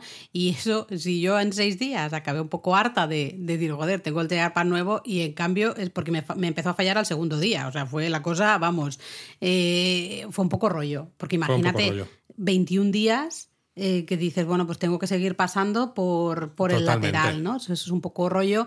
No sé si en un futuro se cambiará o, lo que sea, ¿no? La verdad es que, bueno, en principio todo bien, menos en un caso que le enseñé el JR Pass al señor y me decía, no, lo tienes que pasar por la máquina. Y yo le dije, ya, pero es que la máquina no me funciona. Y él, ah, bueno. La máquina hace pim pum. Sí, yo le dije, la máquina hace pim pum. y, el señor eh, dijo, ¿lo puedo probar? Y yo, sí, sí, pruébelo usted. Lo prueba y evidentemente la máquina hace pim pum. Y el señor, ah, es verdad, es verdad, perdón, perdón, pase, pase. Y es como. Pues ya es que se lo he dicho. O sea, me refiero, ¿qué problema hay en que me deje pasar, incluso aunque yo sea un turista tan tonto, suponte que no soy consciente de que este nuevo JR Pass lo puedes utilizar en las máquinas, incluso aunque esté intentando pasar por la zona de donde están los empleados, ¿qué más te da si además en ese momento no había gente esperando? Entonces, ¿qué más le daba dejarte pasar por ahí? Bueno, fue gracioso, fue muy gracioso. Pero bueno, eh, yo creo que cambios, algunos bastante positivos. Te da un poco de miedo el perderlo, porque claro, es tan chiquitito ahora que te da miedo perderlo, la verdad. Pero bueno, yo creo que en general bastante positivo. Más cosillas que nos habéis preguntado es, por ejemplo, el tema de precios. Lo comentabas tú al inicio. Eh, bueno, pues los precios, está claro que la inflación ha subido también en Japón, no tantísimo como por ejemplo en España o en otros países, pero se nota. Lo que pasa es que, claro, cuando estás en Japón tienes que tener en cuenta también cuál es el cambio que hay actualmente. Ahora mismo el yen sigue estando débil, entonces incluso aunque algunos precios sean más caros ¿no? Por ejemplo, lo que pagas por una bebida en el convini, ¿no? Si te acuerdas de lo que se pagaba en 2019, pues dices, oh, es más caro. También hay que tener en cuenta, han pasado tres, años. tres cuatro años, ¿no? Desde mm. el último año normal. Y claro, en cuatro años los, los precios suben. Lo que pasa es que luego, al final, cuando cuentas cuánto te has gastado realmente, en nuestro caso, por ejemplo, en euros, pues resultaba bastante razonable. Ahí la verdad es que en el cambio salimos ganando, ¿no? Recuerdo esa cena eh, que nos metimos en, el Kaiten Sushi, en restaurante de sushi en cinta transportadora, nos pusimos hasta arriba y más. Además, con eh, cuatro cervezas, que siempre lo decimos, que el alcohol en este tipo de sitios suele ser la parte más cara. Lo más caro, si quieres ahorrar, no pidas alcohol. Te, te bebes el tecito verde o el agua gratuita y, vas muy bien. Pues nos eso, tomamos cuatro cervezas, comimos un montón de, platillos de sushi y pagamos, que eran 58. 56 euros entre el 3. 56 euros. Cuando pudimos, pudimos pedir de platillos, eh, no sé, como 15 por persona, no 45 una, una barbaridad. Total, una, barbaridad. Eh, entonces ahí, claro, eso es por el cambio, ¿no? Especialmente. Luego yo lo que sí noté es que había cosas más pequeñas. Ahí se nota que, que no han subido el precio, pero lo que te han hecho es eh, hacerte la porción, digamos, un poco más Y en algunos casos se notó, sobre todo con el alcohol. Con las cervezas, eh, yo... Pero se notó doble, porque se notó no solo que las hacían más pequeñas, sino que en algunos casos habían subido incluso el precio de, Sí, la, de la cerveza. Porque yo la primera dije, bueno, vale, pues en este local tienen los vasos un poco más pequeños, ¿no? Porque a mí una de las cosas que me gusta beber cerveza en Japón es que tradicionalmente te daban unas jarras bastante gordotas, ahí frías, muy bien echadas. Era un- es una gozada, o era una gozada, tomarte cerveza en Japón. Entonces, en el primer restaurante, mm, un vasito que dices, este ya es un vasito como el que tenemos aquí, ¿no? Un vaso así un poco alargado. Bueno, y dije, bueno, vale, será que en este restaurante son así. Pero pasa- cuando te pasa lo mismo en el siguiente, dices, aquí algo falla. Bueno, esto es algo que ha sido muy típico en Japón incluso en años pasados, lo de la reduflación, ¿no? Eh, Mm. a veces en Japón no querían subir los precios porque esto hubiera sido impopular y lo que hacían era disminuir la cantidad de producto eh, que te ofrecían pero a cambio de mantener el precio, ¿no? Que al Sí. final es, es lo mismo, ¿no? Es Sí, sí. o subes el precio o reduces el tamaño, ¿no? Y hay veces que son las dos cosas a la vez. Pero eso sí que, eso sí que lo notamos, ¿eh? Bueno, yo al menos sí que lo noté y lo más lo comenté en directo de, joder, las cervezas aquí cada vez son más pequeñas. Totalmente, Que ha se pasado notó, se con la jarra de toda la vida, ¿no? Pero bueno. Pero en general, ahora mismo hay que aprovechar el cambio, así que Hay que aprovecharlo aprovechar el cambio a- muchísimo. A, saco porque, bueno, nos sale un poquito mejor, ¿no? Tema de, por ejemplo, turismo, Luis. ¿Vimos mucha gente, poca gente? Pues vimos en zonas típicas como Shibuya, como Arashiyama o esto, muchísima gente, ¿no? Lo decíamos un poco al principio. Estuvimos, por ejemplo, en San Nensaka, Ninensaka, en Kioto a horas muy tempranas. Las no ocho de había la nadie, mañana. pero vimos fotos de horas normales, ¿no? A lo largo del día que ya había mucha gente. Nosotros, claro, ese día, uno del primer día completo en Kioto, lo que decíamos, estuvimos en el Kinkakuji eh, recién abierto, no había mucha gente, pero claro, fuimos haciendo un recorrido y llegamos a Arashiyama a la hora de comer. Arashiyama estaba petadísimo de gente. La, calle principal. la calle al menos. principal de Arashiyama estaba abarrotada y era un lunes, ¿vale? Abarrotada. Pero es verdad que lo que había es mucho japonés. Sí. Eh, luego también había bastante turismo asiático, Mucho. chino, coreano, etcétera. Pero se vio relativamente poco turista occidental todavía. Totalmente. Yo creo que de, de lo que menos, menos, menos. Exacto. Casi no es verdad nada. que no era temporada altísima para los occidentales, porque al fin y al cabo, eh, si tú vives en Europa, por ejemplo, ¿no? En Latinoamérica, pues tú tienes tus vacaciones de Navidad, eh, esas ya habían pasado, y a lo mejor tienes vacaciones en Semana Santa, donde te puedes plantear un viaje, pues como el que hemos hecho nosotros, ¿no? Cortito, de, unos, de una semana, eh, en función del- de las vacaciones que tengas. Y este viaje nuestro quedaba un poco en tierra de nadie, que Sí. normalmente pues dices, no me planteo un viaje a Japón en, en esas fechas. Entonces puede que parte fuera por esto, porque estoy seguro de que habrá más turismo occidental ahora en la En abril. época de floración de los cerezos. Sí. Pero aún así vimos bastante poco turismo occidental. Muy poco. También es verdad que eh, fue llegar a Arashiyama, comer y nos largamos de la zona central, de la zona turística. No vimos, o sea, nos fuimos a eh, lugares muy poco explorados por los turistas en los que casi casi estábamos solos. Eh, entonces, claro, tampoco tenemos, ¿no? Y luego en otros lugares hemos ido a horas mm, Exacto. también para evitar a las multitudes. Pero sí que es verdad que fue llegar a Arashiyama y decir, madre mía. Pero lo que tú dices, mucho asiático, mucho chino y coreano vimos y muy poco occidental. Y mucho japonés, que yo lle- hubo un momento que dije, pero es festivo hoy o algo, ¿qué pasa? ¿no? Porque Exacto, esta gente no trabaja. ¿Qué o- hace tanta gente aquí? ¿no? Eh, pero bueno, y esto me lleva a eh, tener que hablar de un tema que no me gusta mucho, pero creo que es bueno mencionarlo, que es el tema de las mascarillas. Sí, porque Japón, lo hemos dicho muchas veces, en ciertas cosas eh, vive casi en 2020 o empieza a vivir en 2021. Sin el casi. Porque una de las primeras cosas que te dabas cuenta, también por las propias recomendaciones del gobierno, que es, bueno, primero hay que comentar que por tal como está escrita la constitución japonesa, el gobierno nunca ha obligado a llevar mascarillas y nunca ha obligado a distancia de seguridad, nunca ha obligado a ciertas cosas, solamente han hecho recomendaciones. Pero claro, en el caso japonés, una recomendación del gobierno pues se siente como una obligación. ¿no? Se ha tomado como una Se ha obligación. tomado como obligación. Y una de las primeras cosas que sorprende es que vayas donde vayas, cualquier sitio donde tengas interacción con alguien, ¿no? Pues de atención al cliente o lo que sea, siempre vas a ver o pantallas de plexiglas o vas a ver unos plásticos transparentes que dices, esto no sirve para mucho, pero que están ahí separándote ¿no? de, de, la persona que te está atendiendo. Pantallas en los restaurantes, pantallas en absolutamente todas partes. Es que eso terrible. Eh, pero dices, bueno, vale, gel, el gel hidroalcohólico mm, te obligan, obligan. O sea, básicamente tú estás entrando a un restaurante y te viene la señora con el gel y tú tienes que poner las manos para De todas maneras, de esto hay que hablar también, porque se nota que han pasado un tiempo desde que empezó la pandemia, ¿no? Se nota que, claro, ya prácticamente todo el mundo que ha querido vacunarse está vacunado y de todas maneras prácticamente toda la población ha, ha pasado el COVID o ha tenido la vacuna o las dos cosas, ¿no? Con lo cual ya hay inmunidad, porque incluso a pesar de que las recomendaciones del gobierno japonés cuando nosotros estuvimos seguían estando ahí, solamente en uno de los restaurantes en los que entramos nos pusieron gel en las manos y solamente en otro de los restaurantes no tuvimos que poner una mano que tomaba la temperatura.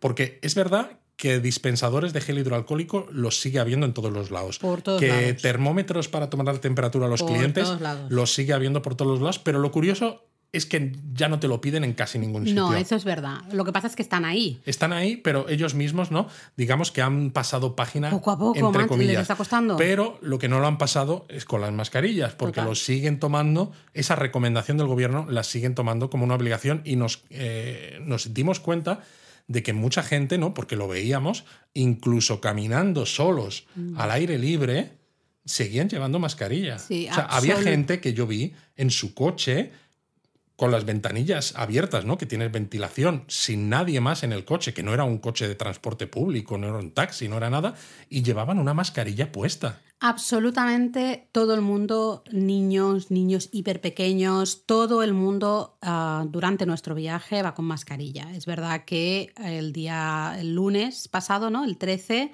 es el cambio. Ahora lo contamos. Vale. Eh, entonces nosotros estamos hablando de, de nuestro viaje. A mí, y aquí dejadme que me ponga un poco personal, pero a mí me afectó mucho. Eh, me afectó mucho ver absolutamente todo el mundo con mascarilla, el tener que ponerte mascarilla todos los momentos. Psicológicamente, a mí me afectó muchísimo porque me recordó. Em, me cuesta. Te recordó los peores momentos que, que hemos pasado de la, de la pandemia. Eso es verdad. Es, hay que decir también que aunque poco, pero vimos cierta, cierta resistencia. Recuerdo precisamente el día que íbamos al Kinkakuji, eh, subimos a un autobús urbano mm. y se subió una mujer japonesa que iba a la oficina y se subió, no es que llevara la mascarilla bajada, no, es que directamente no llevaba la mascarilla y nadie le dijo nada, ¿no? Es decir, habíamos escuchado noticias así, ¿no? De occidentales que no se ponían la mascarilla porque sabían que solamente era una recomendación y sin embargo les llamaban la atención cuando iban en un transporte público sin ella. Y sin embargo, pues vimos, aunque pocos, ya decimos, muy pocos, pero vimos algunos japoneses que no la llevaban ni en trenes ni en autobuses y en el Shinkansen había bastantes que no la llevaban, porque con eso de que vas que sentado y que no te mueves y que comes y demás, yo una de las veces que me levanté a ir al baño en el mm. tren bala, cuando porque cuando fui, pues evidentemente toda la gente estaba de espaldas, no los vi, pero cuando volvía vi a toda la gente de cara, había muchos que estaban sin la mascarilla dentro del, del tren. Es curioso porque, claro, eh, yo mm, no sé si voy a poder hablar, ¿eh? pero reconozco que el verano pasado pasé por una depresión importante, fue un momento hiper bajo y volver a Japón y encontrarte todo el mundo con esas mascarillas, como que mentalmente me... Mm, Te llevó un poco a ese momento. Bueno, al final la mascarilla, eh, y ha pasado también en, Occidente, se ha convertido un poco en el símbolo pandémico, ¿no? Porque los propios japoneses, cuando llevas una mascarilla tantas horas, o mucha gente las lleva de tela, o las lleva mal ajustadas, o se las toca constantemente, que esto se ve, pues ya sabes que no está sirviendo realmente, ¿no? Eh, y sobre todo porque la estás usando muchas más horas de las que corresponde encima en sitios, por ejemplo, al aire libre, donde dices, ¿para qué? ¿no?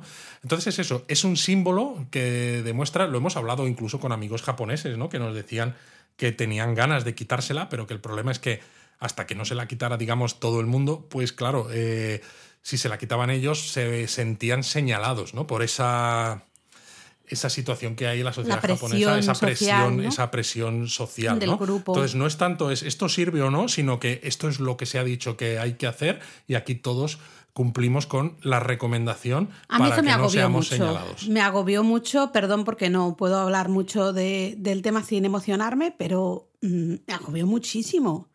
Eh, es como, pero si estás en medio de la nada, estamos paseando, porque es que encima estábamos en lugares paseando por medio de las montañas, no había nadie y de golpe te cruzabas ahí con un señor eh, y iba con su mascarilla, todo el mundo con mascarilla, absoluta, era una obsesión absoluta que a mí, es eso, ¿no? A mí me trasladó a momentos que quiero olvidar y... Uf. Pero bueno, ha, ha habido cosas bonitas también, ¿no? Eh, Sí, porque sí, sí. eh, una de las dudas que había. Fijémonos en eso, fijémonos en Una eso. de las dudas que había y que nos habéis preguntado también, ¿no? Y que nosotros mismos eh, teníamos ganas de comprobar en nuestra propia piel era si había más odio, entre comillas, hacia el turismo, ¿no? Sobre todo por todo lo que se dijo de forma casi a veces no oficial o a veces incluso oficial de que pues eran los extranjeros los que traían el COVID y todas estas cosas, ¿no? Y todo el cierre que ha habido incluso hasta a residentes extranjeros, pero con permiso de residencia en. Japón al principio de la pandemia. Y la verdad es que no, no hemos notado ningún Nada. tipo de mala cara eh, por el hecho de ser occidentales. No hemos notado que la gente nos mirase raro, al contrario, ¿no? El, el señor este que tú decías en el pueblito a orillas del lago Bigua, cuando estábamos en este templo, fue súper amable con Sí. nosotros. Nos hemos encontrado también en diversos sitios con otra gente que nos habló, hasta el señor borracho, Ay, este, en, Sí, en, el- la zona, el- en la zona este en la de zona Tokio. este de, de Tokio, eh, hablando con él. Estaba ahí sentado en un parque bebiendo su cerveza. Nosotros estábamos haciendo fotos a unas estatuas de Capitán Subasa. Y el señor pues estuvo hablando un rato con nosotros, pues que sí, de fútbol, de, de esto, del que Real yo le Madrid. decía a Luis, vámonos ya, que tenemos prisa. Y el señor... Pues todos muy majos con nosotros, Sí, incluso en verdad. sitios donde no están tan acostumbrados de normal a ver a turistas occidentales, ¿no? Y han sido muy, muy agradables. Y hasta en un par de. Bueno, una ocasión que hicimos mal un transfer, eh, mal. mm, Bueno, eh, digamos que como llevábamos el JR Pass nuevo, justamente es más fácil cometer un error, ahora os lo contamos.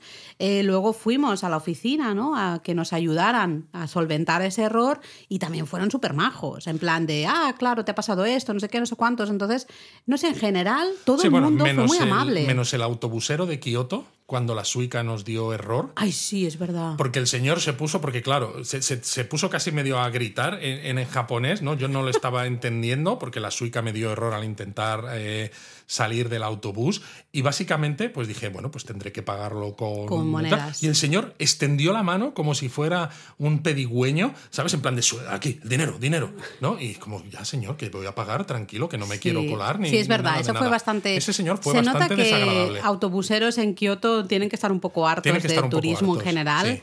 porque de hecho vimos a una chica también en un autobús que quería pagar con el JR Pass y el autobusero que aquí no sirve el JR Pass, o sea, tienen que estar un poco hartos. Sí, tienen que en estar un general, poco ¿no? hartos. Entonces, bueno, bueno, lo que nos pasó con el transfer os lo podemos contar y es que hubo un, un momento en que teníamos que cambiar Estábamos en Osaka, habíamos en subido Osaka. a la línea Kintetsu, Eso que es. no se puede usar con JR Pass, con lo cual habíamos utilizado nuestra Suica, La Suica. que tenía dinero precargado para entrar en la estación.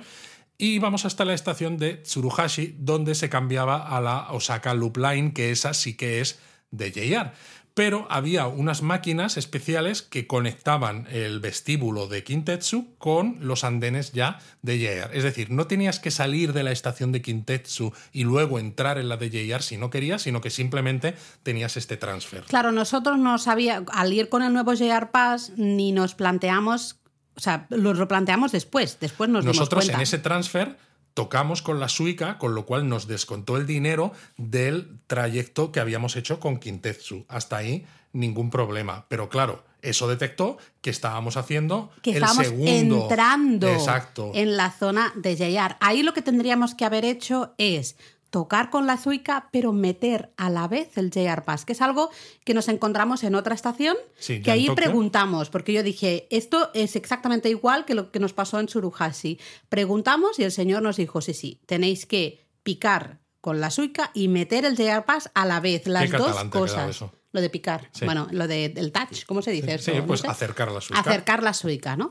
Eh, que es como, ¡hala! ¡Qué curioso! Claro, porque así cierras eh, la suica. Claro, lo que nos pasó a Y nosotros abres el JR es que íbamos a la zona del castillo de Osaka con la Osaka Loop Line. Entonces, la primera parte del viaje de Kintetsu, al tocar con la Suica en, esos, en esas máquinas de transfer, de transbordo, había quedado cerrado el viaje de Kintetsu sin ningún problema, pero se había abierto un viaje con la Suica en, eh, en la Osaka Loop Line. Y claro, como teníamos el JR Pass, salimos Con el usando JR Pass. el JR Pass, con lo cual ese viaje se quedó abierto. Y claro, cuando al ahí- día siguiente intentamos usar la Suica para pagar en el autobús en Kioto, la Suica daba error porque detectaba que había un viaje que estaba abierto. que había un viaje abierto. Entonces fuimos a la oficina, nos lo arreglaron en un PISPAS sin ningún tipo de problema, ¿no?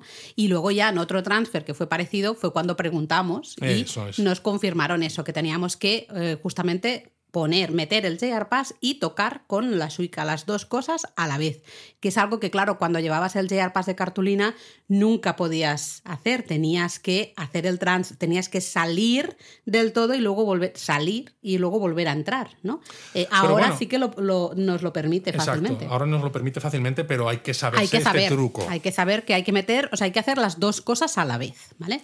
Pero esto solamente es eso, es si hay sitios las donde máquinas se de puede transfer hacer específicas. un transbordo que, no, Sí. que no implique salir de una estación Eso y es. entrar en otra. Porque Eso si es. sales de una estación y entras en otra, evidentemente, pues. Mm. usas el, lo- el mecanismo normal. por Luego por también de alguna anécdotas que siempre os decimos, hay que mirar hacia arriba, hay que fijarse en dónde están los restaurantes, en las plantas superiores, Sí. ¿no? Porque nosotros estábamos buscando un restaurante y ya miramos, ya, pero mirábamos, bueno, hacia otro lado, pero luego fue, no, claro, tenemos que mirar hacia la derecha y vamos a fijarnos en todo, en ese ascensor, todos los, los pisos, lo- y efectivamente ahí estaba nuestro restaurante en el sexto piso ¿no? de, de ese edificio. Mirad siempre, porque tú buscas un restaurante en Google Maps y a veces te ponen qué piso está, pero a veces no te queda claro qué edificio es. Sí, Entonces, lo suele poner de todas maneras con, por ejemplo, en este caso sería un 6F, ¿no? La F de floor, de piso Mm. en inglés, ¿no? Entonces, fijaros en, en las direcciones que aparecen en Google Maps, aunque os aparezca todo en japonés y no entendáis nada, si está bien localizado ya sabéis dónde tenéis que ir y ese cuando veáis una F con un número delante, eso indica el piso. Y bueno, Luis, nos está quedando muy largo. Yo Nos lo dejaría está, aquí está, porque sí. podríamos contar un montón de anécdotas y Yo cosillas lo que diría más. es que, bueno, en ebooks, por ejemplo, se pueden dejar comentarios, en el Discord también, en el canal del podcast. Cualquier duda que no hayamos respondido aquí o que tengáis acerca del viaje, acerca de cambios que haya habido en Japón, ponednos un comentario, contadnos cosas y las respondemos. Y dejamos tiempo para el. Japonismo Mini. Antes de comenzar el japonismo mini, Luis, yo quería solo pedir perdón porque me he emocionado mucho antes hablando de mascarillas. Eh, me gustaría poder hablar de esto con calma, pero se ve que no, todavía no estoy bien mentalmente para poder hablarlo eh, y simplemente eso, ¿no? Pedir perdón porque estaba aquí llorando como una magdalena y no es plato de buen gusto estar escuchando un podcast. Bueno, ya veremos si la gente lo escucha o no, porque tendré que, que ver qué, qué partes del, de lo que hemos grabado se quedan o no. en Está la- claro que no, final. no estoy bien todavía, no lo tengo todavía superado, es algo que duele todavía bastante y, y bueno, me cuesta, ¿no? Pero bueno, pues eso, perdón. Y ya que hablamos de mascarillas, tú querías justamente eh, mencionar que el lunes eh, se, quitaron, se quita la recomendación de mascarillas, ¿no? Exactamente, Laura. El lunes 13 eh, el gobierno japonés retiró su recomendación de forma que ahora mismo queda el uso de la mascarilla en teoría, en teoría, a criterio personal, ¿no? Esto es de todas maneras bastante extraño, porque he leído periódicos japoneses hablar precisamente de esto y decir, eh, JREs, ¿no? Los operadores ferroviarios o los cuatro grandes eh, centros o cadenas de centros comerciales ya no van a requerir mascarilla a los clientes o a los viajeros. Y es como, pero si es que tampoco podían requerirla antes cuando no era una obligación. De hecho, hace ya unos meses hubo una señora japonesa que subió a un autobús en Osaka y el autobusero la echó del autobús porque no llevaba mascarilla y la señora en este caso, pues en lugar de quedarse callada, pues protestó y lo denunció y le dieron la razón a la señora y le tuvieron que pedir disculpas y digamos que echarle un rapapolvo al conductor porque no podía haberla dejado fuera, porque es eso, no existía una obligación de mascarillas, pero muchas empresas se lo han tomado eso como obligación, ¿no? Entonces, si tú no la llevabas, eh, pues no podías entrar o no podías según qué cosas, ¿no? Esto lo vimos también en el aeropuerto de Narita, algunas tiendas que había para para turistas de lo de tax free y demás que te ponían requisitos a los clientes no y te ponían mascarilla. Pero es eso es requisito no lo ponía en inglés. Entonces es un poco esta palabra que es no parece que es casi obligación pero es lo bastante, depende de cómo la entiendas, ¿no? Son, simplemente es lo que nos gustaría que hicieras. Bueno, de todas maneras, sabemos por amigos y conocidos en Japón que hay, por ejemplo, ciertos eventos posteriores al 13 de marzo en los que se está obligando al uso de la mascarilla. Ceremonias de graduación, eh, cosas de estas que vienen justamente ahora, ya lo sabéis, el, el año escolar termina en marzo en Japón y ya son varias las personas que me han comentado que han recibido pues notificación de las escuelas e institutos eh, pidiendo que por favor se use mascarilla cuando ya es posterior a ese 13 de marzo. ¿no? Yo, por ejemplo, sí que he leído también eso, que los cuatro grandes nombres de centros comerciales, Daimaru, eh, bueno, varios de, de los grandes, ya no van a requerir mascarilla a sus clientes, pero de momento las van a seguir obligando a sus empleados, que dices, joder, qué cosa más curiosa. Y sobre los trenes, una de las cosas también que fue curiosa en el viaje es que por megafonía te recordaban que llevases una mascarilla, aunque luego, pues en el Shinkansen, por ejemplo, pues la gente no la llevaba, bastantes de ellos, mm. porque también iba relativamente vacío. Y te decían incluso que no hablases, que mantuvieses la voz baja y que no girases los asientos, porque esto es algo que en Japón a veces se suele dar cuando viajas en grupos, por ejemplo, cuatro personas, ¿no? Tienes en el Shinkansen mismamente, pues eh, dos asientos y las otras dos personas van en los dos asientos de delante, como los asientos se pueden girar, pues haces eh, un grupo para los cuatro, ¿no? Y te decían que no los girases también para evitar contagios y demás. Pues eh, lo que he leído es que las empresas de ferrocarriles, a partir del 13, ¿no? desde este lunes pasado, pues ya no requieren, no hacen estos anuncios por megafonía, no te requieren que lleves la mascarilla, no te piden que estés en silencio, etc. ¿no? Es decir, que vamos hacia hacia un poco una normalidad más normal. A ver, es que estamos en marzo de 2023. Y luego hay y eso parece que están eh, realmente, en, no sé, en marzo de 2021. Totalmente. Es que es tremendo. Y luego hay que hablar de que todavía queda un poquito, pero para el 8 de mayo eh, Japón considerará el COVID como la gripe estacional. Y está la duda de si esto significará la eliminación de todas las solicitudes de eh, vacunación para entrar en el país o todas esas medidas. Entonces habrá que ver qué pasa con la aplicación esta web de Visit Japan Web, porque en este caso, si esto ocurre y retiran la obligación de presentar una prueba PCR negativa o tener pasaporte de vacunación, que quiten esa parte de la, de la web y dejen solamente la parte de aduanas y de inmigración, ¿no? Mm. Porque eso es lo que decíamos. Puede ser útil presentar el QR, ¿no? Más rápido. Sí, mucho más. Pero veremos, veremos a ver qué pasa. Eso lo contaremos cuando llegue, cuando, eh, llegue, mayo, en el episodio que hagamos del podcast en ese momento, lo contaremos. Ahora, de momento, si vais a ir a Japón ahora ya, en el momento en el que se estáis escuchando esto, que sepáis que el uso de mascarillas se deja a criterio personal, con lo cual no os pueden decir nada si vosotros no queréis llevarla. Si la queréis llevar, la podéis seguir llevando, evidentemente, porque al final decisión es de cada uno. una decisión personal. Y bueno, como este eh, Japón a fondo nos ha quedado ya muy largo, creo que no hace falta mencionar comentarios. Quizá los mencionamos con más calma en el siguiente Japón a fondo, porque bueno, tenemos muchos comentarios en iVoox, muchísimos, y muchos comentarios también en Discord. Así que quizá mejor lo dejamos para el mejor siguiente. Lo dejamos para el siguiente, pero eso sí, habrá que hacer la palabra japonesa del episodio, Laura. Sí, que yo la he cambiado porque, mm, mira, me ha dado por ahí cambiarla. Y yo, de la que te había dicho antes de comenzar, a la que, bueno, no sé, creo que no hemos hecho la palabra kiree. Ah, vale. Y diría que aquí me encaja mucho. ¿Por qué? Porque es de las cosas que más dices cuando, por ejemplo, llegas a ese Kinkakuji y te encuentras con ese pabellón dorado que se refleja en ese estanque maravilloso. O sea, que kirei significa ahí va la hostia. Podría, pero no. Significa qué bonito, ¿no? Eh, es el adjetivo de bonito, pero lo usamos también como simplemente esa expresión de, ah, quiere, alargas ahí el kirei, kire, y eh, entonces significa ay, qué bonito, ¿no? Con esa Exacto. emoción. Aprendérosla, porque además, cuando, Kire. si lo decís, cuando estéis viendo algo japonés que sea muy bonito y vais a ver muchas cosas que son muy bonitas, los japoneses que estén a vuestro alrededor este, os sonreirán, ¿no? Porque Sí. dirán, oh, qué bien hablas japonés. Es que me apetecía, me apetecía poner esta palabra Es una palabra justamente para acabar de manera positiva, ya que hemos estado hablando de mascarillas y de ¿no? un poco Sí, más pero en pesado. general yo creo que pese a todo ha sido un viaje positivo. Ha sido un viaje positivo, Muy positivo. ha sido un viaje muy emocionante, pero bueno, yo sí que quería No, no. decir también la parte El que a mí elefante en la habitación había que mencionarlo. Exactamente, a mí hay una parte que a mí me afectó y reconozco que me afectó mucho y esto lo estuvimos hablando mucho durante el viaje, porque he de decir que nosotros teníamos un poco un pacto de silencio, de no hablar mucho de todo el tema de mascarillas, medidas y tal. Fue en plan, vamos a Japón, vamos a disfrutar y no vamos a hablar mucho de si hay cosas que no tienen mucho sentido, si parece que estemos a- volviendo al pasado, tal y cual, ¿no?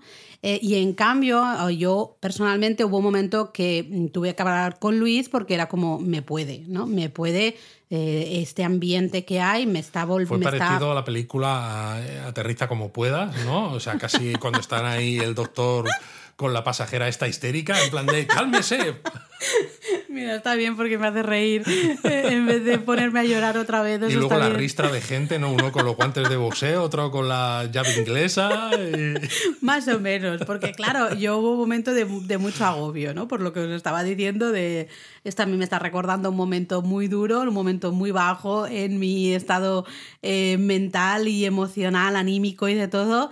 Y, y entonces, bueno, hablarlo y digamos que Luis ahí fue un gran apoyo de intentar buscar, bueno, pues eso, la risa, ¿no? Intentar mirarlo de otra manera. Y por suerte, pues gracias a eso, al final, el, bueno, un poco el resultado es positivo, ¿no? De que disfrutamos, fueron seis días hiper intensos. Pero bueno, no lo hemos dicho muy en el episodio. eh, tenemos eh, contenido para más de 20 posts nuevos Yes. y para rehacer Yes. más de 10 posts antiguos que cuando los rehagamos es que no se van a parecer en nada a lo que había, con lo cual va a ser casi como si fueran nuevos. Ahí está. En total son entre fotos de móvil, fotos de la segunda cámara y fotos de la cámara nueva que yo llevaba, creo que han sido un total de 4.800 fotos en Nada, seis días. nada, muy poquito, ¿eh? Eh, o sea que creo que bueno, ha sido muy, muy positivo. Eh, vale, sí, vamos muy cargados, eh, nos metemos unas palizas, pero bueno, yo luego veo fotos sobre Japón en otras webs y demás y digo, mira, me alegro de que nosotros nos tomemos esto en serio porque visualmente cambia mucho. Di que sí. Y lo hemos disfrutado. Eric lo ha disfrutado, ha comido mucho curry. Pero mucho curry. Eh, por suerte había un día que yo dije, a mí me apetece hoy sushi baratungo, fuimos a comer sushi baratungo.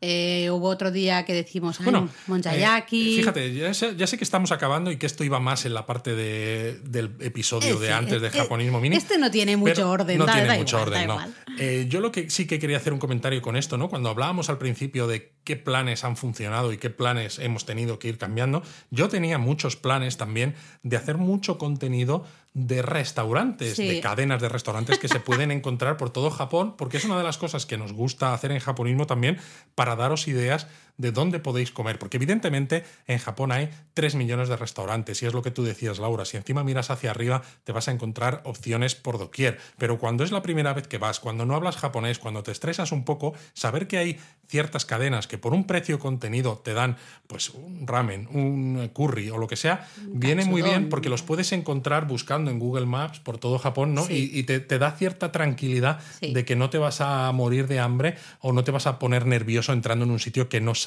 si lo que tienen te va a gustar o no, si vas a ser bienvenido o no, lo que sea.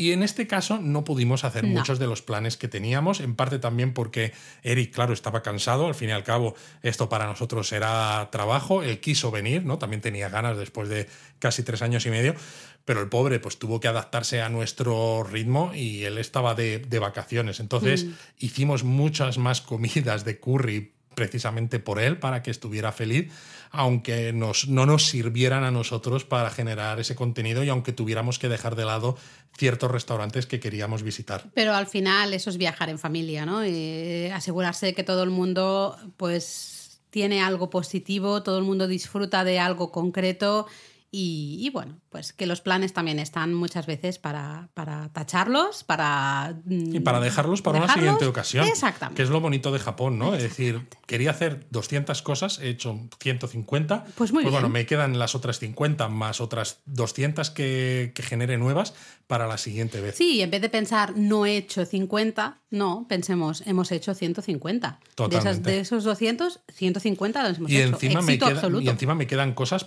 para seguir Para el volviendo. siguiente. Que es, a mí me parece maravilloso. Bueno, pues yo creo que hasta acabamos, aquí está bien, ¿no, Laura? Venga, acabamos. Eh, ya no sé qué más decir, así que... Mátane. ¡Mátane!